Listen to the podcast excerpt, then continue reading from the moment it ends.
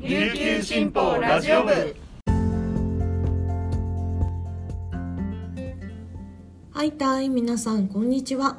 本日も琉球新報ラジオ部をお聞きいただきありがとうございます。2月1日木曜日本日のパーソナリティは事業グループのメカル椿です。よろしくお願いします。午前11時現在の那覇市の天気は晴れ気温は23.2度です。さて先日うちにいるとですねどっからかこの三振の音が聞こえたんですよ。それも何かの曲っていうわけではなくって一音一音この指の位置を確認しながら弦を弾いてるんだろうなっていうような音だったんですね。本当になんかあ今日からスタートするんだっていう感じの音だったんですよ。で私あの普段この古典芸能コンクールとか子ども舞踊大会を運営する部署、まあ、事業グループにいてですね。でこの芸能コンクールを受ける参加者だったりがだんだんと減ってきてるなっていうのを感じているんです。でそのまあそれはねお稽古ごとの選択肢が昔よりも増えたっていうことだったりコロナの影響でまあ致し方ない部分っていうのはあるんだろうなと思う一方でやっぱりその古典芸能の継承発展に心血を注ぐ人たちの姿も近くで見ているのでなのであのこういうふうに今から始めようとする人がいるっていうのはすごく嬉しくってあの先ほどご紹介したというかあの先ほどのたどたどしい音も力強く感じましたね。うん、芸能ってこの大きい先生たちが演奏したりとかあと舞台で披露する人たちだけのものでは決してないですよね。この私たちというかこの市政の人々が楽しんで生活の中に息づくことがあの継承にはすごく大事だなと思っています。必要だなと思うのでこの一音一音確かめながら弾いてる音っていうのをあの本当に力強く嬉しく感じました。はい。それでは本日これまでに入ったニュースをお届けいたします。最初のニュースです。プロ野球は2月1日に沖縄宮崎両県で10球団が一斉にキャンプインします。沖縄県内では7球団が始動します。昨季38年ぶりの日本一に輝いた阪神の受け入れ自治体である宜野座村の関係者らによる歓迎セレモニーが31日午後、那覇空港で行われました。自主トレですでに沖縄入りしている選手も多いといいます。リーグ連覇、2年連続日本一へ向け、目標は連覇、それ1点と掲げる岡田監督と淡井球団社長が式に参加しました。約20人の関係者らに出迎えられ、花束を受け取るなど歓迎を受けました。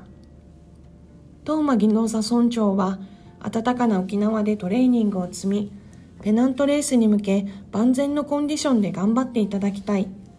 村としてもサポートしたい。我々の願いは、あれの連覇、あ連覇だ。1ヶ月よろしくお願いします。と語りました。続いてのニュースです。沖縄観光コンベンションビューローは31日、予約1件あたりの県内レンタカー単価がコロナ禍前の2019年と比較すると2倍以上高くなっていると発表しました。コロナ禍でレンタカーが大幅に減少したことなどが背景にあるとみられ、高止まりが続いています。沖縄観光コンベンションビューローの調査によると、レンタカー単価はコロナ禍前の19年が平均1万1046円22年度は2万3365円23年度は2万5352円と上昇が続くと予想しています。沖縄総合事務局陸運事務所の統計では県内のレンタカー台数は19年度の4万1155台からコロナ禍の21年は3万1914台と減少しました。そのため観光客のレンタカー需要と供給が崩れ価格が上昇したと分析します。一方22年度にはレンタカー台数が4万2718台となり19年度を上回りましたが人手不足や物価高騰を受けて単価の上昇が続いています。最後のニュースです。読谷村の東蔵は1日県産島バナナの酵母を使用した新商品残波島バナナ酵母を発売します。バナナの香り成分酢酸イソアミルを多く生成するよう育種した独自開発の島バナナ酵母を使用したフルーティーな味わいの後味にバナナが香る新たな泡盛です。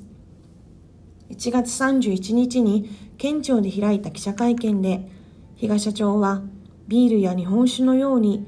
いちごやりんごなどのフルーツの香りを楽しめる泡盛を開発することで泡盛の可能性を広げたいと意欲を見せました。残波島バナナ酵母はアルコール度数25度。内容量は 720ml で希望小売価格は税込1100円。県内小売店土産品店主販店などで販売します。3月1日からは県外での販売も開始します。県外では税込1340円。初年度の販売数は1万5000本を見込んでいます。本日紹介した記事の詳しい内容は琉球新報ニュースサイトで読めますのでぜひアクセスしてみてください。さて今週のウィークリーキングスでございます。我らがキングス先週末は西地区最下位の京都ハンナリーズとの対戦で1勝1敗となりました。でこのいっぱいした負けあの土曜日の試合がですねすっごいしょっぱすぎてうんどうなんだろうっていう話をしようかなと思ってたんですけどでも昨日ですよ1月31日にあのアウェイ佐賀であった佐賀戦が久しぶりにこの気持ちのこもったっていうかみんながすごく楽しそうにやってた試合で96対58で大勝したということでもう土曜日の試合を何やかや言うのはやめます。はい。もう本当に昨日見てて楽しかった。やってて楽しそうだったしみんな。うん。でご存知の方も多いと思いますがアレックス・カーク選手が帰化選手登録されたことによって、まあ、クーリー、ダーラム、ローのインサイド陣の負担がだいぶ減ってですねあの出場時間もあのクーリー・ダーラムに関しては短くなってましたしローもねなんかすっごい生き生きしてましたよね。うん嬉しい本当に。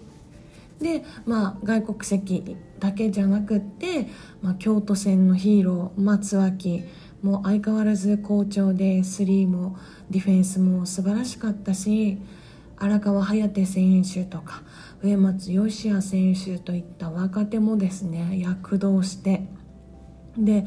牧選手も良かったしもう何といってもこの特別指定で入ってる脇くんですよね。脇くんもプロですかっていうぐらい堂々とプレーしてスリーも決めてドライブもしてっていう感じでもう本当にもうもう本当にみんながあの生き生きと楽しそうにやってて見てて嬉しかったです。であので実はその、まあ、土曜日対戦した京都がですね昨日西地区2位の島根に勝ってるんですよ。だからね京都はそもそも最下位にいること自体がなんかちょっとおかしいチームなんじゃないかなというふうに思っています。はい、で、京都のことは置いといて日曜日のこの京都に勝った試合もオーバータイムの末、まあ、新勝ですよね白氷の勝利っていう感じだったんですけどでこの日曜日の試合の後我らが龍一がですねあのインタビューで言ったのがいい時も良くない時もあるけど僕たちを信じて応援してくださいって言ったんですよ。もう龍一がそう言うなら我々ブースターをそうするしかないんですよね、ま、日曜日勝ったとはいえあの万全な勝ち方ではない中で私たちブースターのこの大丈夫なのかなキングスっていう不安をですね龍一が感じ取ってそこに寄り添う言葉をくれるんですよね。龍一はもうついていきます。龍一様っていう感じでもうちょっと変な岸本教みたいな感じになってるんですけどでも本当に彼の言葉はあのお正月でしたっけ？たくさんの愛をありがとうと言ってみたりブースターのその気持ちを大切にしてくれてるなっていうのが伝わって本当に嬉しいです。ついていきます龍一様。で今週末は今週末も大事ですよ皆さん。B リーグ開幕カードのアルバルク東京戦です。アルバルクはカークが長く在籍したチームでカークのためにもキングスのためにもぜひとも2勝したいところではあります。強いけどね。はい。というわけで応援頑張りましょう。We are one. We are kings. 土曜日は節分なんでねみんな豆食べながら応援しましょうね。それでは皆さんとはここでお別れです。本日も皆さんにとって素敵な一日になりますように。ありがとうございました。